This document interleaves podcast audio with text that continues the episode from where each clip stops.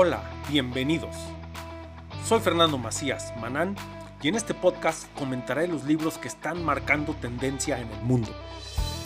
Si quieres estar enterado de lo más actual en los negocios, el conocimiento, la tecnología, entre otras muchas cosas, te invito a que te quedes conmigo y me acompañes en este mundo del conocimiento desde las hojas. Comencemos.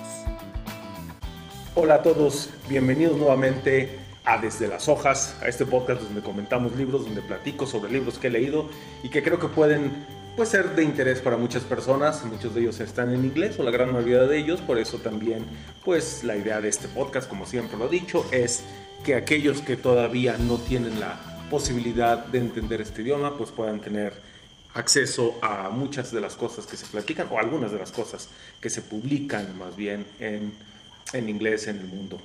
Mi nombre es Fernando Macías Manán y el día de hoy terminaremos el libro de Vida 3.0, Ser humano en la época de la inteligencia artificial, un libro bastante, bastante interesante, un poco pesado, sobre todo para aquellos que no somos matemáticos, físicos, ingenieros, que tenemos que ver con tecnologías de la información y todo esto, pero creo que es algo, un tema que, que debe estar muy en la boca de todos, que debe estar, por lo menos tenemos que ser conscientes de lo que está sucediendo, porque nos hemos vuelto, creo yo, que nos hemos vuelto una sociedad muy cómoda en el sentido de que hacemos uso de la tecnología todos los días, pero no estamos, creo que no estamos comprendiendo a dónde nos puede llevar o a dónde nos está llevando.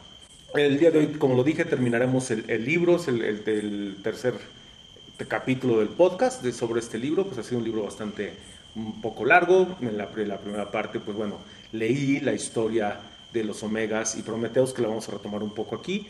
Y, y, algunos de ustedes ya me dijeron que parecía que estaba leyendo una historia, pues sí, pues, lo dije desde un principio que estaba leyendo una historia, pero bueno, no, no es la idea del podcast estar leyendo eh, del libro directamente todo, leeré lo que subrayo, pero bueno, pues también hay, habrá veces que se necesitará leer conforme como viene en el libro para que no se pierdan los detalles. Aprovecho para decirles, el siguiente libro ya va a ser, vamos a hablar de inteligencia artificial, llevo dos libros hablando de inteligencia artificial en dos diferentes aspectos, pero ya nos vamos a ir un poco más a cuestiones más personales, desarrollo personal.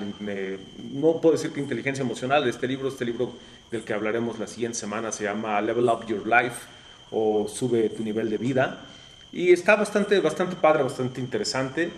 Pasa buenos tips de cómo para aquellos que se encuentran o o en aquellos momentos en la vida que nos encontramos un poquito, sentimos que estamos patinando, atascados, o nos quedamos eh, diciendo, queriendo hacer algo en el futuro, pues cómo podemos empezar a trabajarlo para lograrlo, aunque no sea lo, como lo soñamos, pero sí sea lo que buscamos. En fin, ya lo veremos, ya lo veremos en, en el siguiente en el siguiente capítulo del podcast. Así es que metamos de lleno en este libro ya para terminarlo.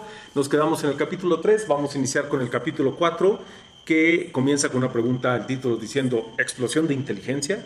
Y las dos frases con las que inicia este capítulo son las siguientes. Dice, si una máquina puede pensar, podría pensar de manera más inteligente que nosotros y entonces, ¿dónde deberíamos estar? Incluso si pudiéramos mantener a las máquinas en una posición subordinada, deberíamos como especie sentirnos muy humildes. Alan Turing, en 1951. La siguiente frase dice, la primera máquina ultrainteligente es el último invento que el hombre necesita hacer, siempre que la máquina sea lo suficientemente dócil para decirnos cómo mantenerla bajo control. De Irving Good en 1965. Y bueno, si ya escucharon los, eh, sobre todo el capítulo anterior, pues eh, donde hablábamos de esta metáfora de, que nosotros no somos más fuertes que, bueno, no metáfora, que nosotros no somos más fuertes que los tigres, pero somos más inteligentes y por eso podemos domarlos, pues ese es el miedo que se va a tener con las máquinas. Y uno nos dice que si logramos ser, eh, mantener a las máquinas en una posición subordinada, pues deberíamos ser humildes, deberíamos actuar humildemente y los otros eh, eh, la otra dice que deberíamos crear o, ser este, una máquina súper inteligente, pero que nos enseñara a mantenerla bajo control. Eh, vamos a ir platicando, vamos a ir platicando. Este, empieza con una pregunta, dice, ¿puede la inteligencia artificial realmente apoderarse del mundo o permitir que los humanos lo hagan? Y aquí nos invita a reflexionar un poco lo que hablamos, sobre todo la historia de los omegas y prometeos. Y comenta, dice, pronto exploraremos serias vulnerabilidades en el plan de los omegas. Y, y está padre, creo que lo comenté la vez pasada de cómo Prometheus engaña al Omega para, para salirse de esa máquina o para salirse de ese cuarto de encierro. pero asumiendo por un momento que funcionaría ¿Cómo nos sentimos al respecto? ¿Qué nos gustaría ver o prevenir de esto? Esto ya más bien una pregunta hacia nosotros, hacia los lectores, en este caso quienes están escuchando. Dice, es un tema excelente para conversar después de la cena. ¿Qué sucede una vez que los omegas han consolidado su control del mundo? Eso depende de cuál será su objetivo, lo cual sinceramente no lo sé. Si estuvieras a cargo, ¿qué tipo de futuro te gustaría crear? Y, en estos días he tenido la oportunidad de platicar con, con, algunos amigos, con algunos conocidos, sobre esta, esta historia de los omegas medio, medio loca y pues un poquito puede ser de, temor para muchos, donde pues, pues dicen, oye, pues, ¿cómo va a estar? Una, ¿habrá un grupo de poder que pueda tener ese control sobre los humanos a través de la inteligencia artificial? Ahorita mismo un Mark Zuckerberg, un un Elon Musk, ¿qué están haciendo? ¿no? Este, Jeff Bezos, ¿qué están haciendo? Acaba de salir algo bien interesante estos días. No sé si tuvieron la oportunidad de escucharlo. Bueno, estos días cuando estoy grabando este podcast, que decía que este Bill Gates estaba metiéndole mucho dinero a un... Bueno, son noticias, dos, dos noticias interesantes. Esta es la de Bill Gates primero, que le estaba metiendo mucho dinero a una empresa de tecnología eh, de inteligencia artificial para que cuando nosotros viéramos una película, el, el este, cuando uno ve una serie, una película y ve a una persona tomando, o al actor o la actriz tomando una bebida, una cerveza, o utilizando cierta, cierta ropa, ciertos autos, pues eso las marcas pagan mucho dinero para que exista esa, esa, esa, esa marca, esa presencia de la marca.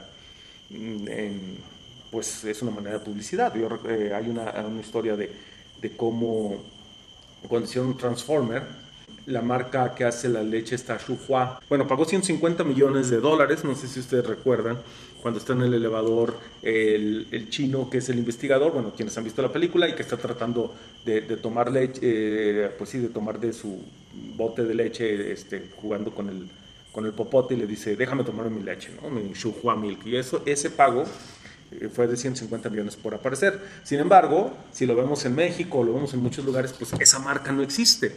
Y lo que propone em, Bill Gates con esto de la inteligencia artificial es que sea capaz, eh, de acuerdo a la ciudad o al país más bien, donde se esté reproduciendo, supongamos que la, que la ponen en Netflix o la ponen en Amazon Prime o en HBO Max o, la que sea, si lo ponen ahí, que sea capaz de, si estamos en México, pues de que salga eh, una cerveza mexicana, que se están en Alemania, que salga una cerveza alemana, y que salga en Australia, que salga una cerveza australiana, o sea, para que la gente se sienta em, identificada con esa marca y no veamos una marca de cerveza que ni, ni, siquiera se consigue en México, es más, o que no sabemos que es una marca de cerveza, en este caso una marca de leche. Entonces, ¿qué haría la inteligencia artificial? Automáticamente cambiaría a una marca de la zona en la que se está la que se está proyectando o que se está viendo la, este, esta película o, este, o esta serie sin necesidad de grabar la misma escena eh, con diferentes botellas, simple y sencillamente será algo que la inteligencia artificial haría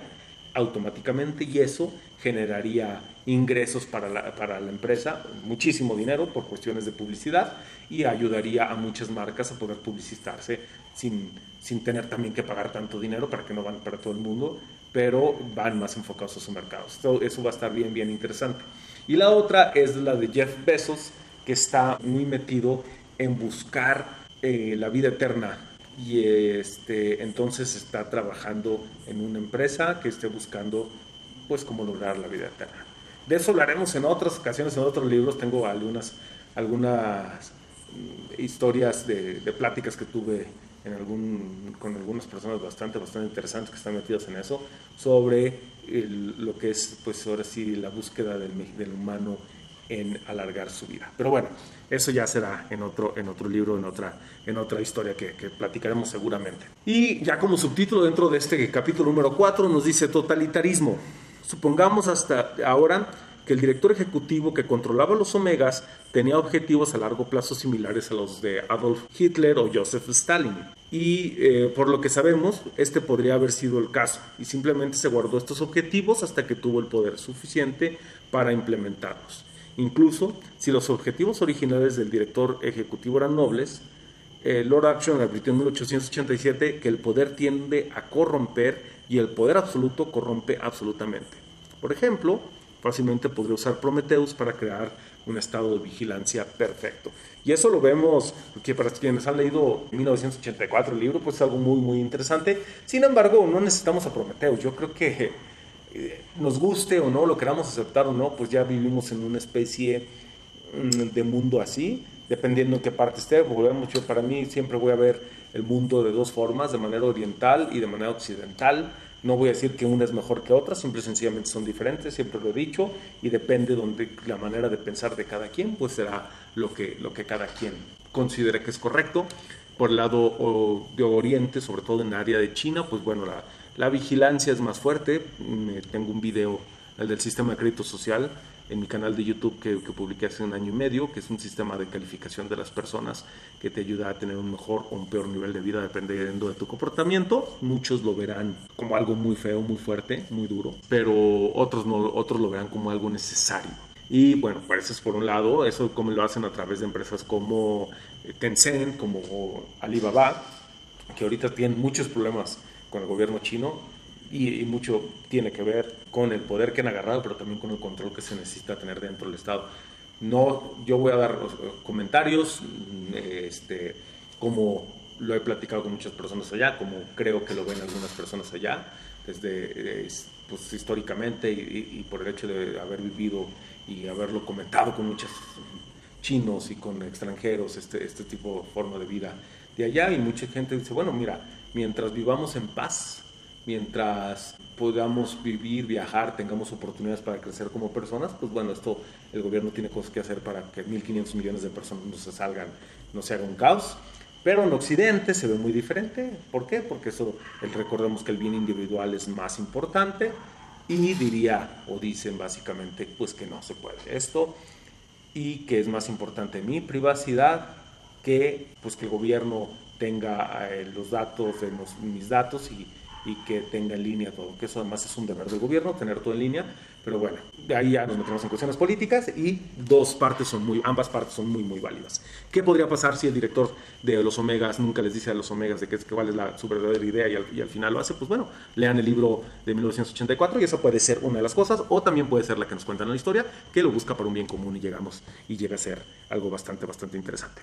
Continuar, dice, con tecnología sobrehumana, el paso del estado de vigilancia perfecto al estado de policía perfecto sería en un minuto. Por ejemplo, con la excusa de luchar contra el crimen y el terrorismo y rescatar a las personas que sufren emergencias médicas, se podría requerir que todos usen un brazalete de seguridad que combina la funcionalidad de, de, Apple Watch con la carga continua de posición, estado de salud y conversaciones escuchadas. Los intentos no autorizados de eliminarlo o desactivarlo causarían que se inyectara una toxina letal en el antebrazo. Las, infecciones las, perdón, las infracciones consideradas menos graves que el gobierno serían castigadas con descargas eléctricas o inyección de sustancias químicas que causen parálisis o dolor, obviando así gran parte de la necesidad de una fuerza policial. Aunque nuestro mundo actual permanece estancado en un equilibrio de Nash multipolar, con naciones competidoras y corporaciones multinacionales en un nivel superior, la tecnología ahora está lo suficientemente avanzada como para que un mundo unipolar probablemente también sea un equilibrio de Nash estable. Bueno, me dio un poco de risa por lo siguiente, es que creo que sí lo pone muy, muy, muy dramático en el hecho de que te dé una descarga o que te inyecte un, líquido.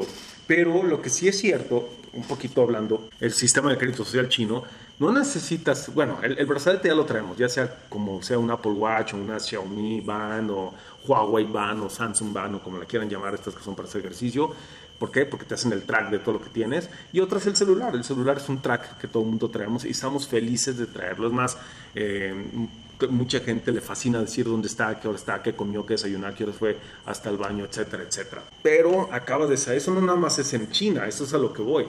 En, Occidente se nos vende, desde mi perspectiva, una falsa ilusión de que realmente vivimos en un sistema seguro donde se respetan nuestras garantías y donde se respeta nuestra individualidad. No es cierto, acaba de salir hace unos días, lo pueden buscar, que WhatsApp acaba de estar diciendo que hay muchos aunque dice que va descifrado de extremo a extremo, tiene varios equipos de empresas que están basadas en diferentes países como Singapur, Inglaterra, eh, no me acuerdo en dónde más, tienen acceso a los a, muchos mensajes, dicen que no a todos, dicen que la inteligencia artificial de WhatsApp escoge qué mensajes de acuerdo a ciertas palabras, ciertas cosas, porque están investigando y están haciendo desarrollo. Entonces realmente pues realmente sucede lo mismo a los dos lados, más que en una parte para mí es más abierta, te lo dicen, no hagas esto, esas son las reglas, así juega, y la otra te dice, no, nosotros no lo hacemos, y al final acaban diciendo, ¿saben qué? Híjole, es que sí lo hacíamos. Y volvemos a Cambridge Analytica, volvemos a lo que está sucediendo este, con esto de WhatsApp y con tantas cosas que pues, realmente no sabemos y no vamos a saber. Aquí la falsa creencia de que vivimos en un estado o que vivimos en un lugar donde se respetan nuestras individualidades, pues la verdad es que no es cierto. Y hay que tomarlo como son. La misma Unión Europea a veces dice y, ha multado a ciertas empresas, pero luego, eh, no recuerdo dónde qué empresa vi el otro día o leí, la verdad es que no puse mucha atención, donde se disculpaba porque estaba usando datos de los usuarios de una manera indebida para, pues, para cosas de, de publicidad y todo. Entonces, pues no, no estamos en ninguna de las partes, ni, ni Oriente, ni Occidente, ni Occidente, ni Oriente. Eh, esta individualidad, como no la venden, tampoco se maneja tan bien. Pero bueno, y continúa con una pregunta, dice, ¿qué, ¿qué sucederá realmente? La entrada principal por una mayor optimización no proviene de las personas, sino de la máquina misma, porque cuanto más capaz se vuelve, más rápido mejora. Esta escala de tiempo de explosión depende fundamentalmente de si la mejora de la inteligencia artificial requiere simplemente de un software nuevo o que, bueno, eso se puede crear en cuestión de segundos, milisegundos, o de un hardware nuevo, que ahí sí, pues ya te puedes tardar varios años.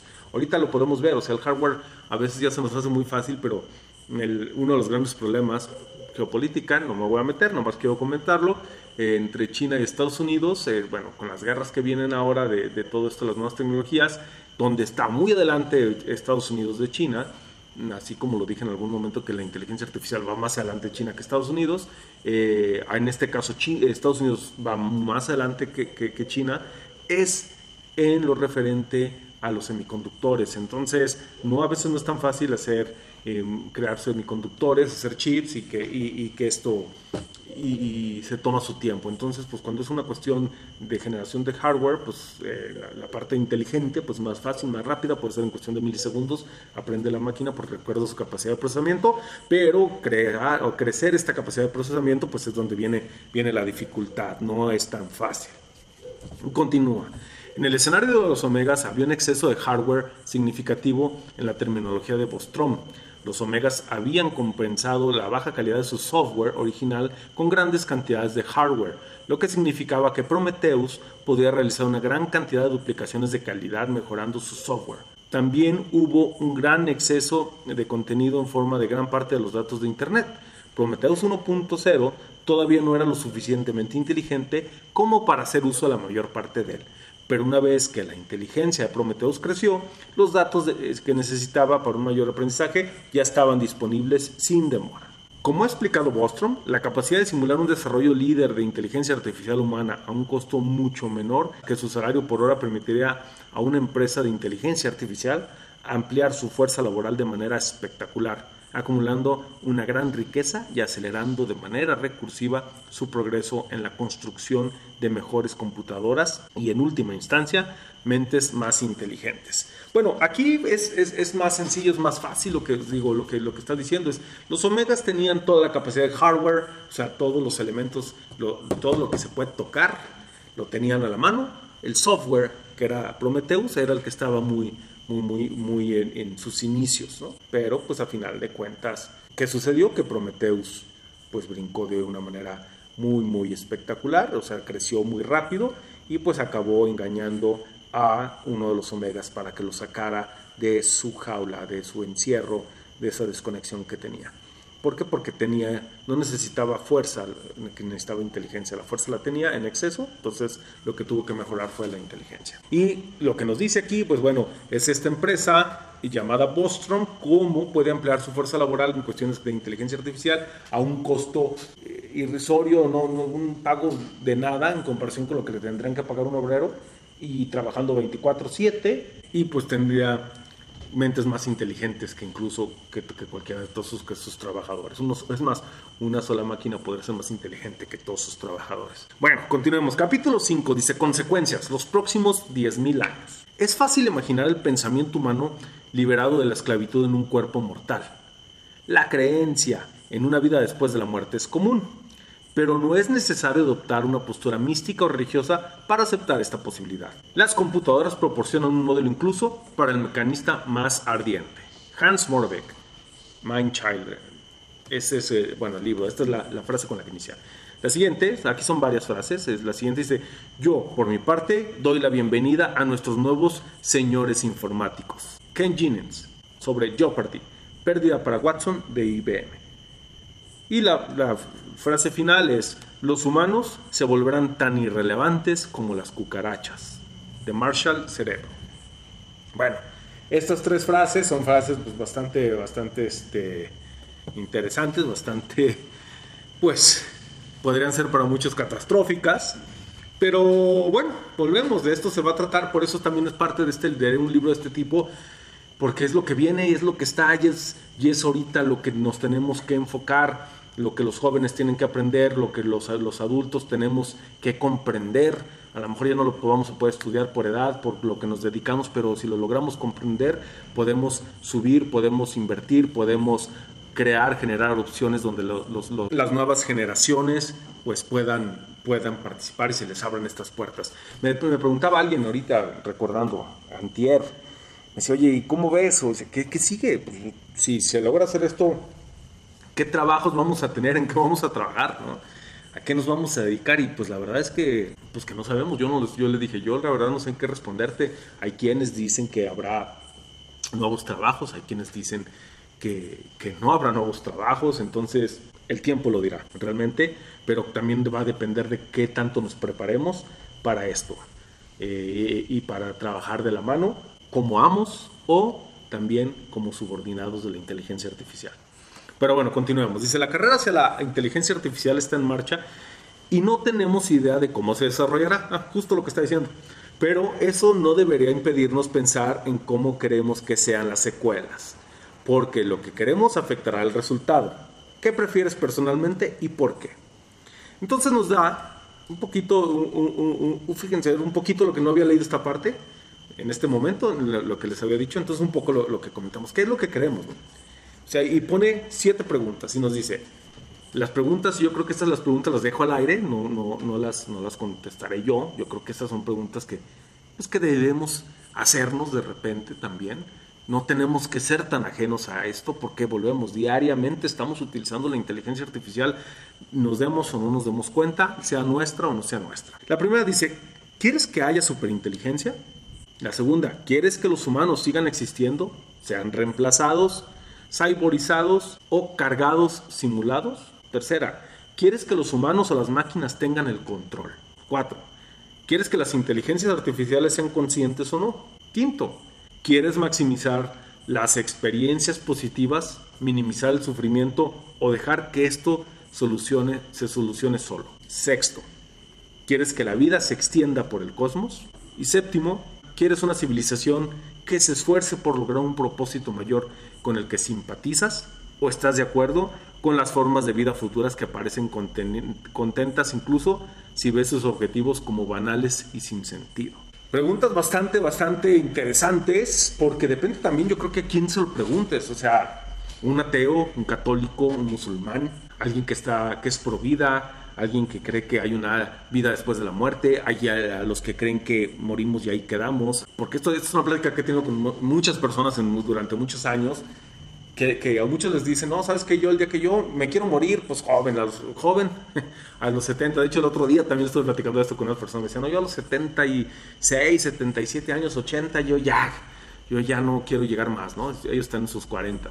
Y otros dicen, hombre, yo, yo mis 100 años, o sea, yo por mí entre más viva, más duro, eh, mejor. Me tocó alguna vez platicar con unas personas ya que estaban en sus 70 y me decían, no, yo ya unos años más y ya la verdad estoy cansado, Viví, he vivido muy bien la vida, estoy muy bien en este momento, pero yo realmente ya no quiero vivir. Y hay otros que, que ustedes han escuchado, han visto a Jodorowsky, Jodorowsky a sus noventa y tantos años anda en París haciendo todavía sus loqueras, hace poco hizo una película y él dice, pues yo quiero vivir la mayor cantidad de años que se Creo que él decía ciento y tantos años, o llegar a los 100 años. Entonces, pues va a depender a quién le preguntes. Hay, otros, ¿te gustaría cargarte? Imagínense, yo se los dije en clase a mis alumnos hace, pues el semestre pasado y el semestre antepasado, jóvenes de prepa, les decía, a ver, imagínense, ustedes están chavos, pero Ya cuando les duelen las rodillas, como a uno, a los 40, este, que, que digas, pues oye, estoy ya por morir y, y, busques cargar tu software, como aquí lo dice básicamente en la pregunta número en, la pregunta número 2, que dice que si queremos que los humanos sigan existiendo, que seamos reemplazados cyborizados, es decir, que tengamos componentes de cyborg, que nos impongan mm, un brazo mecánico, eh, o algunas partes mecánicas, que ya hay personas que lo están haciendo. Ya han salido eh, estos brazos mecánicos y todo para personas que tienen alguna discapacidad, pero bueno, esa es, esa es una cosa aparte. Pero hay personas que, que, no han tenido ningún problema, no han perdido o no han nacido con eh, todo su, eh, sin, ningún problema ni de visual ni auditivo, eh, todas sus extremidades, todo bien, y aún así ya se están implantando chips, se están implantando, hay uno en, Amazon, había un programa sobre eso, una serie de una persona que se puso una antenita en la cabeza y puede ver colores diferentes que los que nosotros no estábamos, que no existen, puede ver eh, cosas que nosotros, el humano promedio o, los humanos no podemos ver no por cuestiones normales, pero él dice que a partir de estos implantes en el cerebro, esta antena que se implantó, él puede percibir una vida muy diferente. Pero hay otros que dirán que eso no, que eso no es de Dios o que eso es, eh, es antinatural. Entonces, ¿en dónde están? ¿En dónde estás tú que me estás escuchando en estas siete preguntas? ¿Qué opinas de estas siete preguntas? ¿Te gustaría que tu, que tu cerebro se cargara en, en la nube y lo pudieras descargar en un cuerpo hecho con tu ADN? acomodado como tú quisieras, a lo mejor tú dices, no, yo cuando mejor estuve en mi vida fue en mis veintitantos, en mis treinta y tantos, en mis cuarenta y tantos, me gustaría medir 10 mm, centímetros más, tener los ojos de este color, eh, ser más una complexión más musculosa, más delgada, eh, no hacer un, generar o crear mi, mi cuerpo para que ya no tenga que hacer ejercicio y me mantenga fit o no sé, lo que sea, lo que ustedes imaginen si luego ya cuando yo esté muriendo, que subir todo mi software, todo mi conocimiento a una nube especial, que mi cuerpo muera y luego que me bajen en este nuevo cuerpo hecho de mis células. ¿Qué onda? ¿Cómo ven? ¿Qué les parece? Suena loco, pero yo creo que mucha gente lo está investigando. Yo no he visto lo que está haciendo Jeff Bezos, esta empresa, cómo busca eh, la inmortalidad, pero a lo mejor puede ser una manera así. Y lo llegamos a ver en películas de, de Arnold Schwarzenegger, no me acuerdo cuál era la película ahorita. Eh, que, que, que, que, él hacía un clon de su persona y lo hemos visto así en muchos. O lo podemos ver en, la película de Matrix o en, en la que les comentaba de, de, este, de, Black Mirror, donde se cargan y te quedas en un... Ah, diciendo que Matrix no me voy a meter en que la verdad la película la he visto, pero no soy tan, tan, tan fan ni tan metido en ella, entonces si digo algo que no están de acuerdo aquellos fanáticos, me disculpo de antemano, pero um, o sea, estar eh, cargado en una nube o en, una realidad totalmente virtual. ¿Qué es lo que yo creo que estas preguntas son, son, este, son bastante interesantes y estarán padres para que, de, una, primero que nos las planteemos porque pueden llegar a ser, y dos, estarían padres también para ver las demás personas que te rodean, tu familia, tus amigos, qué piensan sobre esto, y tú mismo qué piensas. Bueno, continuamos. Escenarios posteriores de la, inteligencia artificial, y aquí nos va a hablar de varios escenarios. Y el primero que dice es una utopía libertaria. Dice, humanos, cyborgs, uploads, o, cargados en la nube, o cargados, y superinteligencias conviven pacíficamente gracias a los derechos de propiedad. Ah, porque también hay, es algo que, no, que tenemos que ver, todo esto nos va a tener que generar nuevas leyes, ¿sí? y esto crece exponencialmente, y volvemos, las leyes crecen linealmente, las políticas públicas crecen linealmente, por eso es la importancia lo venía diciendo desde antes, de que la gente que estudia todo esto, políticas públicas, todo esto, los políticos, la gente que está metida en la toma de decisiones, jueces y todo, comprendan también lo que viene. Porque van a tener que litigar sobre esto y van a tener sobre todo que preparar los de las leyes y los derechos para esto. Entonces, continúa, dice, los derechos de propiedad se sienten menos individualistas porque pueden compartir trivialmente módulos de conocimientos y experiencias con otros y se sienten subjetivamente inmortales porque pueden hacer copias de seguridad de sí mismos fácilmente. Lo que estábamos hablando. En cierto sentido, las entidades centrales de vida no son mentes, son experiencias. Las experiencias excepcionalmente asombrosas viven porque otras mentes las copian y disfrutan continuamente mientras que las experiencias poco interesantes son eliminadas por sus propietarios para liberar espacio de almacenamiento y mejorarlas.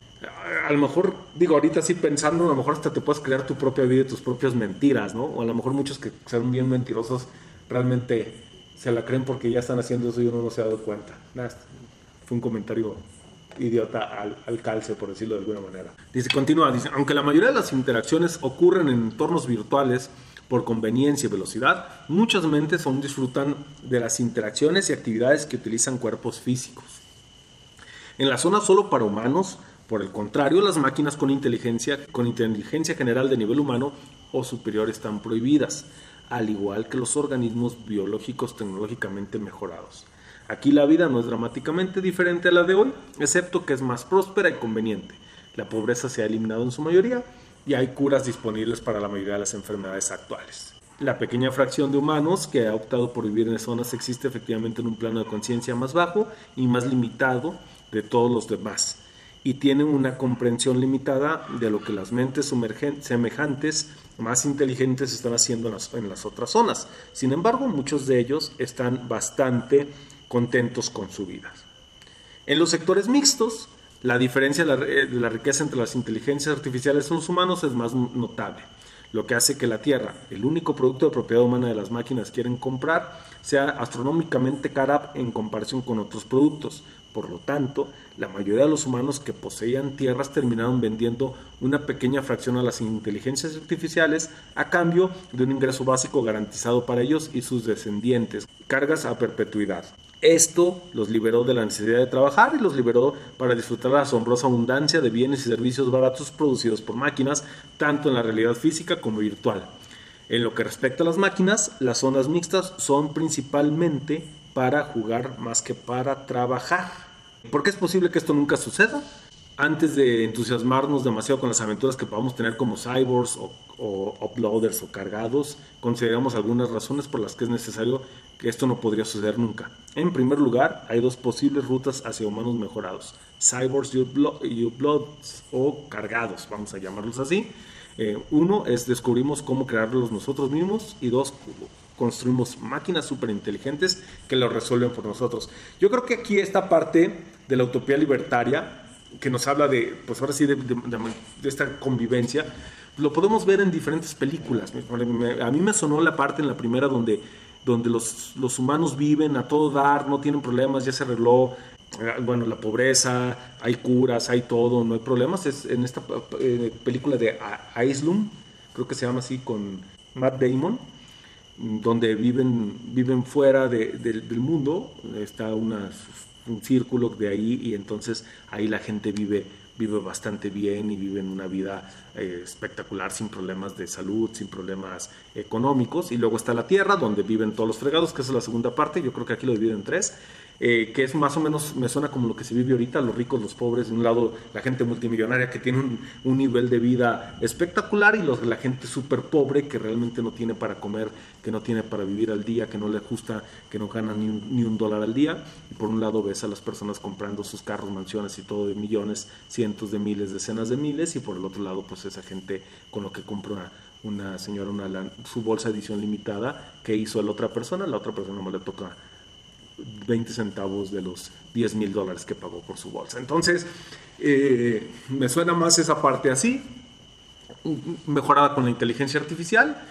Y pues bueno, los terratenientes que guardan sus tierras y venden a la inteligencia artificial para que trabaje y viven básicamente de sus rentas a todo dar. Y está la parte de los que viven en, una, en un mundo virtual por ahí había otra serie que vi, más que no la recuerdo ahorita que me llegó a la mente, que te morías si te precargaban y ya vivías precargado, comprabas un plan de vida un plan de vida después de la muerte ya precargado y dependía también la, cantidad de dinero que tenías, te precargabas y era el tipo de, de, de, vivencias que ibas a tener por el resto de tu muerte o de tu vida en tu muerte. No sé, está bastante interesante. Pero bueno, esto es lo que se le llama la utopía libertaria. El siguiente es el dictador benevolente.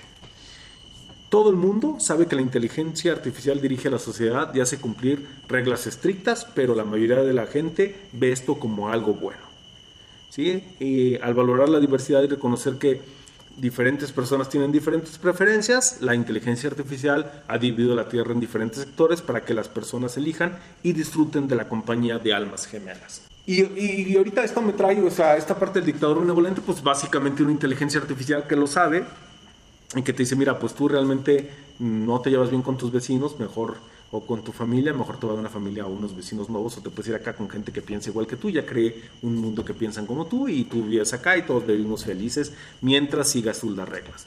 Creo que pues mucha gente dirá, no, o sea, ¿cómo voy a dejar que alguien me, me mande? Muchos dirían, pues estaría todo dar porque si yo no me preocupo y además podría vivir una vida más feliz. Ahora, yo creo que lo que hay que preguntarnos siempre es qué es lo que vamos a buscar nosotros como personas, qué es nuestra felicidad y cómo vamos a definir nuestra felicidad.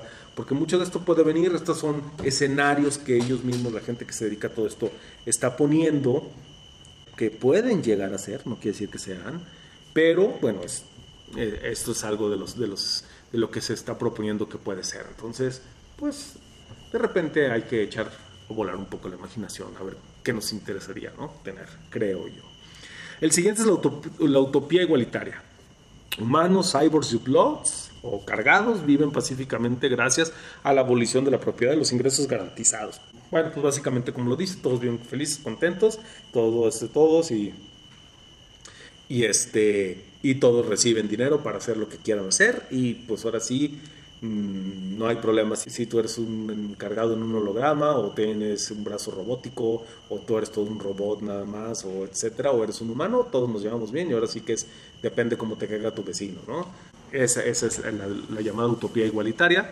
El portero o el gatekeeper, el portero es alguien que está cuidando la puerta y dice, se crea una inteligencia artificial superinteligente con el objetivo de interferir lo mínimo necesario para evitar la creación de una superinteligencia.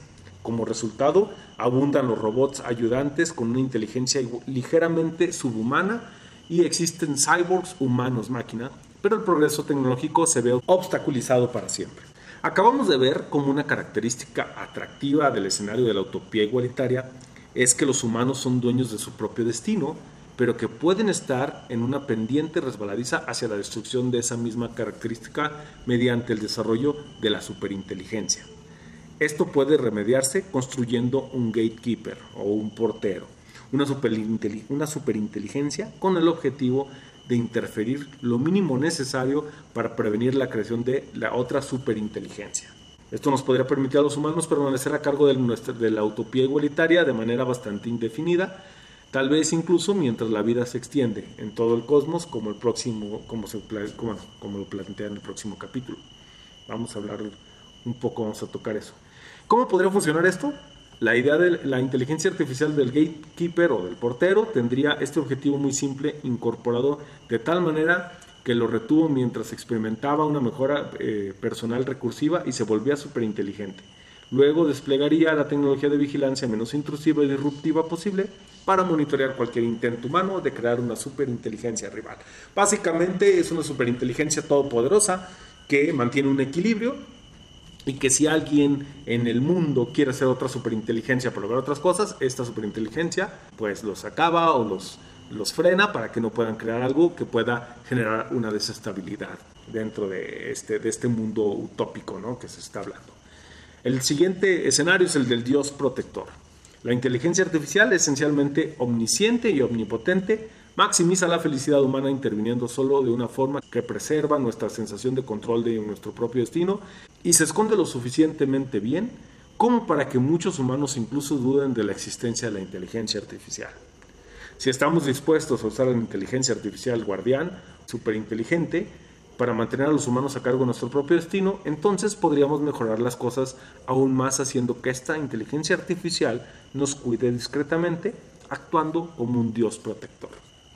En este escenario, la inteligencia artificial superinteligente es esencialmente omnisciente y omnipotente, maximizando la felicidad humana solo a través de intervenciones que eh, preservan nuestra sensación de tener el control de nuestro propio destino y escondiéndose lo suficientemente bien como para que muchos humanos incluso dentro de su existencia, excepto por el escondite. Esto es similar al escenario de la niña de inteligencia artificial presentado por el investigador de inteligencia artificial Ben Goetzler. Tanto el dios protector como el dictador benévolo son inteligencias artificiales amigables que intentan aumentar la felicidad humana, pero priorizan diferentes necesidades humanas. En el escenario del dios protector de la inteligencia artificial, la solución al problema de la teodicea es que la libertad percibida hace que los humanos sean más felices en general. Como ven, aquí siempre está hablando también de hacer el bien.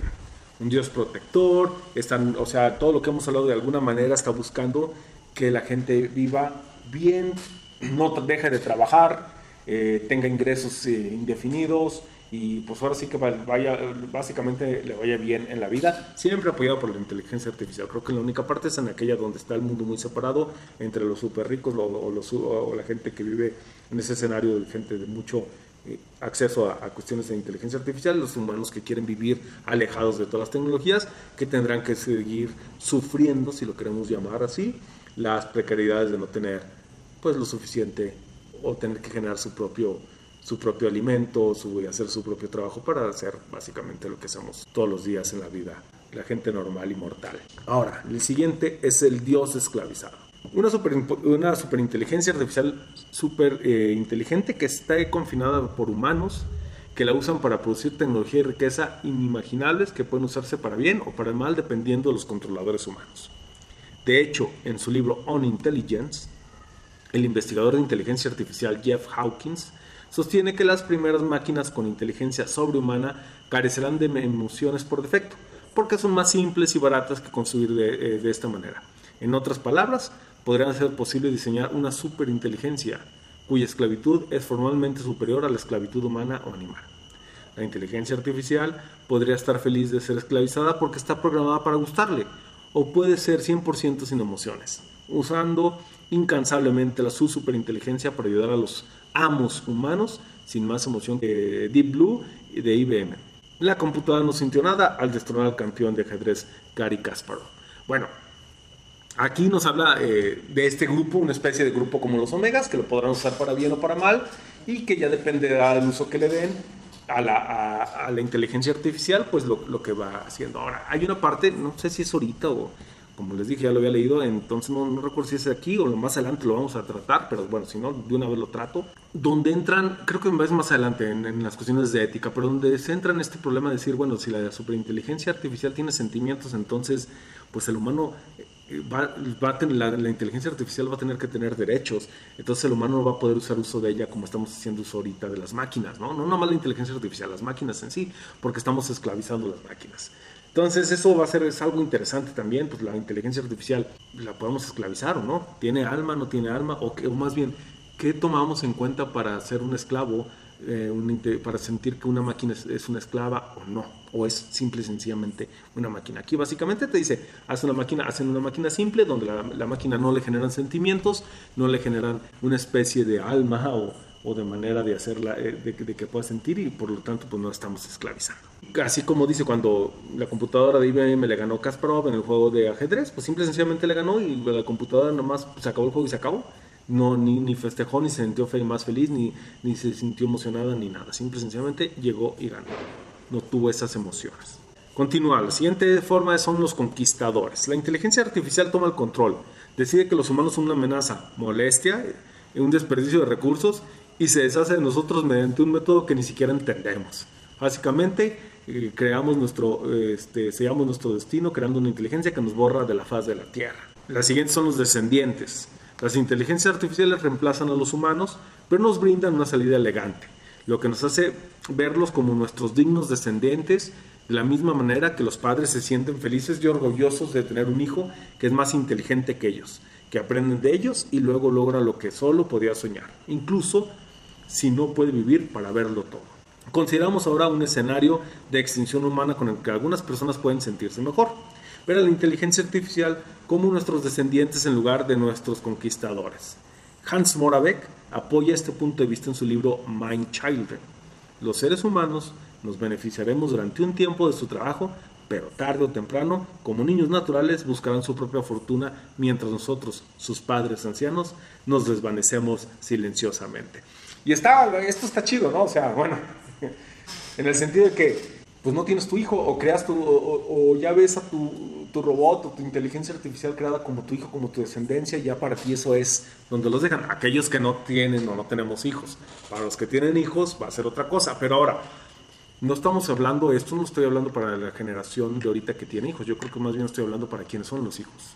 Los que tienen 10 años, los que tienen 15 años, 5 años, 3 años, a ellos les va a tocar un mundo ya con una inteligencia artificial más presente, eso va a ser algo seguro. ¿Qué tan avanzada? No lo sabemos. depende a quién le preguntes y en qué día estemos y, que, y, cuál sea la información que se tenga en ese momento. Pero, pero pues muchos a lo mejor lo van a ver así, o van a decir, ¿sabes qué? Pues ya nos tocó acabar, se acaba el mundo, o sea, se acaba la humanidad, ya le tocó su mundo, así como se han muerto muchos animales o han desaparecido muchas especies, en, eh, sobre todo nosotros hemos acabado con ellas, pues llegó la especie que acabó con nosotros de la faz de la Tierra y a ellos les tocará continuar a esta nueva especie. No me voy a meter en cuestiones religiosas, simple y sencillamente estoy diciendo lo que dice el libro. La siguiente es 1984 y dice el progreso tecnológico hacia la superinteligencia se ve limitado permanentemente por no por la inteligencia artificial, sino por un estado de vigilancia orwelliano dirigido por humanos donde ciertos tipos de investigación de inteligencia artificial estaban prohibidos. Bueno, quienes han leído el libro pues ya saben perfectamente a lo que se refiere con esto, pero eh, siempre un férreo control de un grupo de poder o del gobierno. Es que hablar de gobierno, pues a mí siempre el gobierno es, es como, como Batman, ¿no? Es una imagen, pero Bruce Wayne pueden ser mil personas.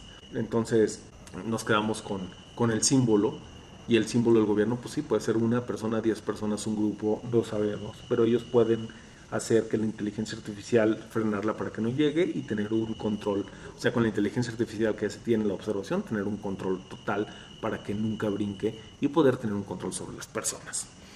Reversión, la siguiente, el progreso tecnológico hacia la superinteligencia se evita volviendo una sociedad pretecnológica al estilo de los Amish. Cerrar todo, dejar todo y vámonos. Se desaparece, se borra, nos vamos a una época de oscurantismo, como antes de que fuera el Renacimiento, como la Edad Media. A lo mejor no sabemos, es que realmente no sabemos, a lo mejor fue, en la Edad Media llegaron a estar más avanzados que nosotros ahorita y, desaparecieron todo. No sabemos.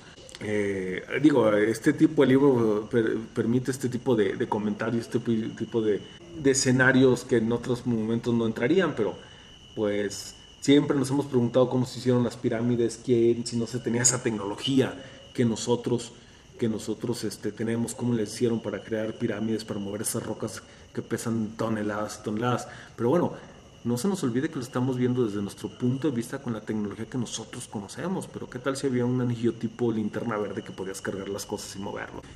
no sabemos. De algún lugar se le salió a alguien esa idea.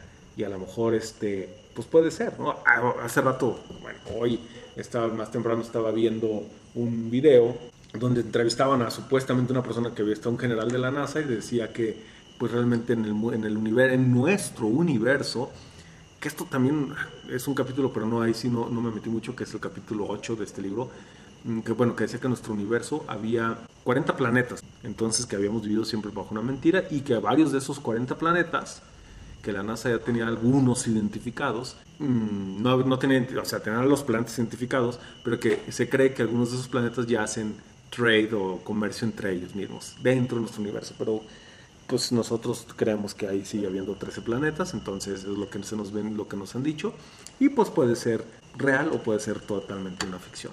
No, no voy a meter, nomás lo dejo ahí, es algo que escuché, un video que escuché hoy, que estuve viendo. Y volvemos, el libro lo permite. Y finalmente la autodestrucción. La superinteligencia nunca se crea porque la humanidad se extingue por otros medios, digamos un caos nuclear o, un biotecnológico alimentado por una crisis climática. Algo así como un coronavirus con, asteroides. Y termina, como todos los capítulos, termina con cinco puntos, que son, eh, la carrera eh, actual hacia la inteligencia artificial puede terminar en una gama fascinantemente amplia de escenarios posteriores para los próximos milenios. La superinteligencia puede coexistir pacíficamente con los humanos, ya sea porque se ve obligada a hacerlo, un escenario de Dios esclavizado, o porque es una inteligencia artificial amiga que quiere. Esos son los escenarios de utopía eh, libertaria, de Dios protector, de dictador benevolente y del Suki, pero guardián del zoológico o el, portero, como lo pusimos. La siguiente es la inteligencia la superinteligencia puede ser prevenida por una inteligencia artificial. Ah, no, perdón, esto es el escenario del guardián o por los humanos, el escenario de 1984, olvidando deliberadamente la tecnología, el escenario de reversión, o por falta de incentivos para construirla, el escenario de utopía igualitaria. El siguiente punto dice la humanidad puede extinguirse y ser reemplazada por la inteligencia artificial, que son los escenarios del conquistador o descendiente, o por nada, escenario de la autodestrucción. No hay absolutamente ningún consenso sobre cuáles son esos escenarios. Si los hay, son deseables y todos los involucrados elementos serán objetables. Esto hace que sea aún más importante continuar y profundizar la conversación en torno a nuestros objetivos futuros, de modo que no nos desviemos inadvertidamente o nos dirijamos a una dirección desafortunada. Y con esto se termina el capítulo 5, continuamos con el capítulo 6, dice nuestra dotación cósmica los próximos mil millones de años. Dice, realmente, ah, este no era el capítulo 8, era el capítulo 6, donde estamos hablando, donde habla de agujeros negros, protones, átomos, quarks, etcétera, etcétera. Y dice, nuestra dotación cósmica, los próximos mil millones de años y más allá. Este es el título, la, la frase inicial. Nuestra especulación termina en una supercivilización, la síntesis de toda la vida del sistema solar, mejorando y extendiéndose constantemente, extendiéndose hacia afuera desde el Sol convirtiendo la no vida en mente. Hans Moberg, Mind Child, el libro. Y bueno, como les decía, este capítulo es un capítulo muy, muy pesado, por lo menos a mí se me hizo muy, muy pesado, porque volvemos, no tengo un background en matemáticas, física, etc. Habla de, de hoyos negros, habla de átomos, de protones, de leyes de la física, cómo se utilizan, cómo mejorar, viajes a la velocidad de la luz, etcétera, etcétera. Entonces, este capítulo realmente no voy a decir nada. Simple y sencillamente voy a ir a los últimos, voy a tomar la, parte final del capítulo, lo que denomina línea de fondo, y les voy a decir que son bastantes puntos, se los voy a comentar. Para con esto hacerles una idea de lo que habla, porque sí es bastante interesante, pero está bastante, bastante pesado, por lo menos para mí. Y dice, en comparación con escalas de tiempo cósmicas de miles de millones de años, una explosión de inteligencia es un evento repentino en el que la tecnología se estabiliza rápidamente a un nivel limitado solo por las leyes de la física. O sea, básicamente nos dice que las leyes de la física que nosotros conocemos, hay que aclarar, pues están limitando todo esto. al final voy a hacer un par de comentarios. Continúa, dice, esta meseta tecnológica es mucho más alta que la tecnología actual, lo que permite que la determinada cantidad de materia genere alrededor de 10 mil millones de veces más energía utilizando esfalores o agujeros negros. Almacene de 12 a 18 órdenes de magnitud más información o calcule de 31 a 41 órdenes de magnitud más rápido para convertirse en cualquier otra forma deseada de materia. Siguiente punto. La vida superinteligente no solo haría un uso tan dramáticamente más eficiente de sus recursos existentes, sino que también podría ser crecer la biosfera actual en aproximadamente 32 órdenes de magnitud al adquirir los más recursos a través de asentamientos cósmicos a la velocidad cercana a la de la luz. Siguiente, la energía oscura limita la expansión cósmica de la vida superinteligente y también la protege de las distantes burbujas de la muerte a una expansión o de las civilizaciones hostiles. La amenaza de la energía oscura que desgarra a la civilización cósmica motiva proyectos masivos de ingeniería cósmica, incluida la construcción de agujeros de gusano si resulta factible. Siguiente, es probable que la principal mercancía compartida comercializada a través de estas distancias cósmicas sea la información. Salvo los agujeros de gusano, el límite de la velocidad de la luz es una comunicación que plantea graves desafíos de la coordinación y control de una civilización cósmica. Un eje central distante puede incentivar a sus nodos superinteligentes a cooperar mediante recompensas o amenazas, por ejemplo, desplegando una inteligencia artificial de guardia local programada para destruir el nodo activo activando una supernova o un, un quasar a menos que se obedezcan las reglas. La colisión de dos civilizaciones en expansión puede resultar en asimilación cooperativa o en guerra, donde las últimas es posiblemente menos probable que entre las civilizaciones actuales. Siguiente. A pesar de la creencia popular de lo contrario, es bastante plausible que seamos la única forma de vida capaz de hacer que nuestro universo observable cobre vida en el futuro. Siguiente, si no mejoramos nuestra tecnología, la pregunta no es si la humanidad se extinguirá, sino simplemente cómo. Un asteroide, un supervolcán, el calor ardiente del envejecimiento del Sol o alguna otra calamidad nos atraparán primero. Y finalmente dice, si seguimos mejorando nuestra tecnología con suficiente cuidado, previsión y planificación para evitar escollos, la vida tiene el potencial de florecer en la Tierra y mucho más allá durante miles de millones de años, más allá de los sueños más locos de nuestros antepasados. Y con eso termina el capítulo 6. Les dije, este capítulo está bastante, bastante interesante para aquellos que comprenden, para los que somos simples mortales en el sentido de las matemáticas y de la física y agujeros negros y quasars, perdón, dije quarks eh, al principio del capítulo, son quasars, pues ellos lo pueden comprender mejor que uno. Yo aquí me quedo con dos cosas, con un par de cosillas. Lo que sí recuerdo es que decía que para viajar, pues el problema de viajar a velocidad de la luz, pues es la cantidad de energía necesaria para propulsar, para, eh, bueno, es uno de los principales problemas. No me maten aquellos que saben muy bien de esto, por favor. Mm, pero eh, decía que es la cantidad de energía que se necesita para potenciar un, objeto a, a la velocidad de la luz. O sea, para llevar un cohete de aquí a, a la Luna, al espacio, la energía utilizada equivale a un 0.3% de lo que sería viajar a, la velocidad de la luz.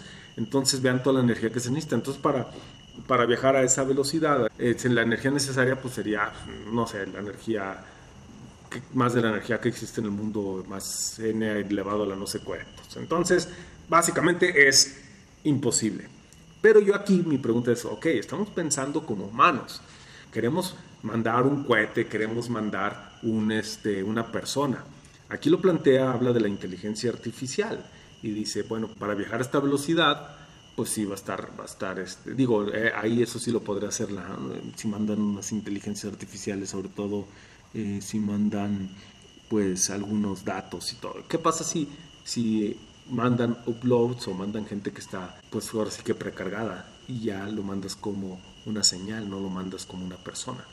¿sí? Si ya logras viajar de aquí, por ejemplo, de aquí a Marte, que llegaran Elon Musk logre poner la primera colonia en Marte y hagan una especie de impresora de personas o de cyborgs o de robots donde tú puedes cargar la inteligencia, pues tu cuerpo ya no va a tener que viajar, tu mente, lo que tiene que viajar es tu mente o tus datos, tu upload, entonces a lo mejor eso podría hacer que podamos eh, viajar a velocidades que no conocemos o que en un momento se llegue a crear a través de una inteligencia artificial una tecnología que no conocemos que nos haga viajar a esas velocidades.